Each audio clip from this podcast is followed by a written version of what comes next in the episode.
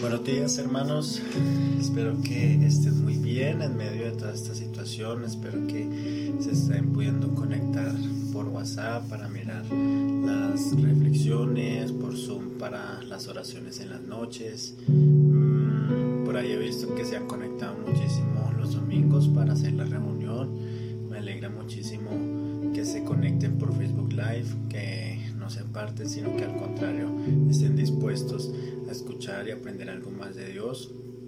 Eh, también espero que en medio de toda esta situación, pues eh, sea Dios guiándolos, orientándolos, eh, que nuestros hogares, nuestras familias sean de bendición, también sean de testimonio para otras personas. Y el día de hoy quisiera compartir con ustedes una pequeña reflexión quiero que me acompañen a sus Biblias a Marcos capítulo 8. Vamos a leer del versículo 26, perdón, del versículo 22 al versículo 26. Marcos 8, 22 hasta el 26. Y dice, y dice vino luego a Bethsaida y le trajeron un ciego y le rogaron que le tocase. Entonces, tomando la mano del ciego, le sacó fuera de la aldea y escupiendo en sus ojos le puso las manos encima y le preguntó si veía algo. Él mirando dijo, veo los hombres como árboles, pero los veo que andan. Luego le puso otra vez las manos sobre los ojos y le hizo que mirase, y fue restablecido y vio de lejos y claramente a todos. Y lo vio y lo envió a su casa diciendo, no entres en la aldea ni lo digas a nadie en la aldea. Esta es una pequeña historia que se encuentra en la Biblia y es la historia cuando Jesús sana a un ciego. Le llevaron al ciego para que lo sanara y le escupió sus ojos. El ciego medio veía y después volvió Jesús a tocar sus ojos y por fin pudo ver normalmente el ciego.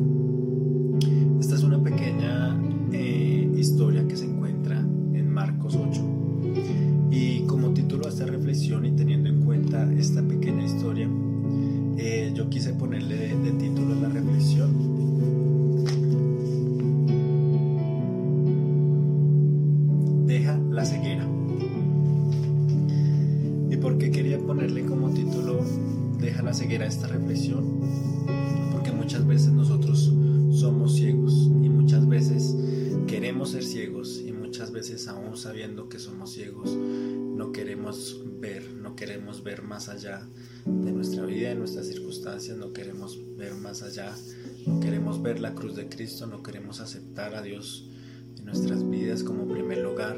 Muchas veces lo dejamos a un lado, muchas veces nuestra vida eh, se confunde con todos los afanes, con el trabajo, con los amigos, con redes sociales, con mis pensamientos, con mi carácter, muchísimas cosas.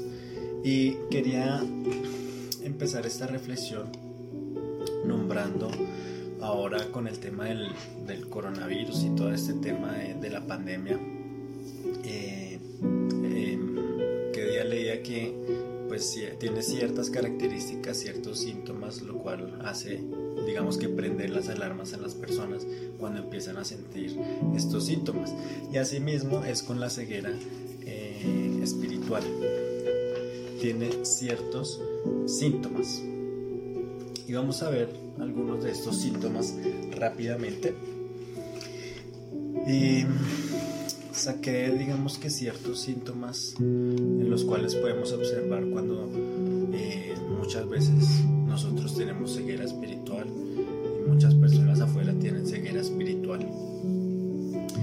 Y eh, uno de esos síntomas es si vivimos nuestra fe bajo un punto de vista rutinario otro síntoma es cuando caemos en la oscuridad y la pereza espiritual y nos encontramos el momento y, no encontramos el momento adecuado para orar ni leer.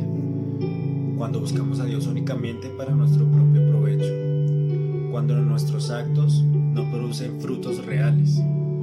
Cuando en mi corazón el último lugar es Dios. Y en definitiva, las personas verdaderamente ciegas son aquellas que creen únicamente en lo que miran, pero prefieren ver no ver nada. Y estos son uno de los pequeños síntomas cuando las personas tienen o en algún momento embargo, hay cuatro características principales e importantes que quiero sacar en esta reflexión y que Dios quiere mostrar a tu vida y quiere eh, conquistar en tu corazón estas cuatro cosas. Y la primera de ellas es déjate guiar. Como leíamos en la historia de aquel hombre ciego, debemos dejarnos guiar por Jesús. Las personas que tienen limitaciones para que lo ayude a pararse, para que lo ayude a caminar, para que lo ayude a coger ciertas cosas. Realmente necesitan una ayuda.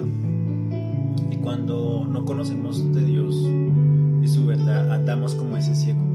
Y necesitamos de alguien que nos direccione, necesitamos de alguien que nos dirija y nos dé las instrucciones correctas. En este caso podemos notar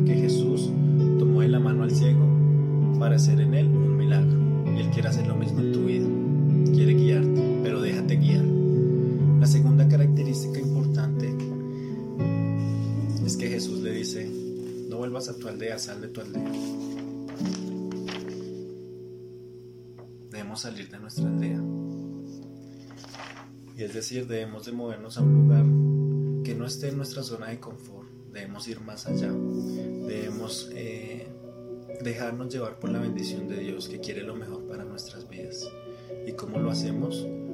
La guía y dejarnos guiar y salir de esa zona de confort está en su palabra, está en la oración, está en el poder compartir con otros hermanos, está en poder tener un cambio de actitud, está en el perdón, en el arrepentimiento, en el amor, en muchísimas cosas que están en la palabra de Dios y que Él nos enseña. La tercera característica fundamental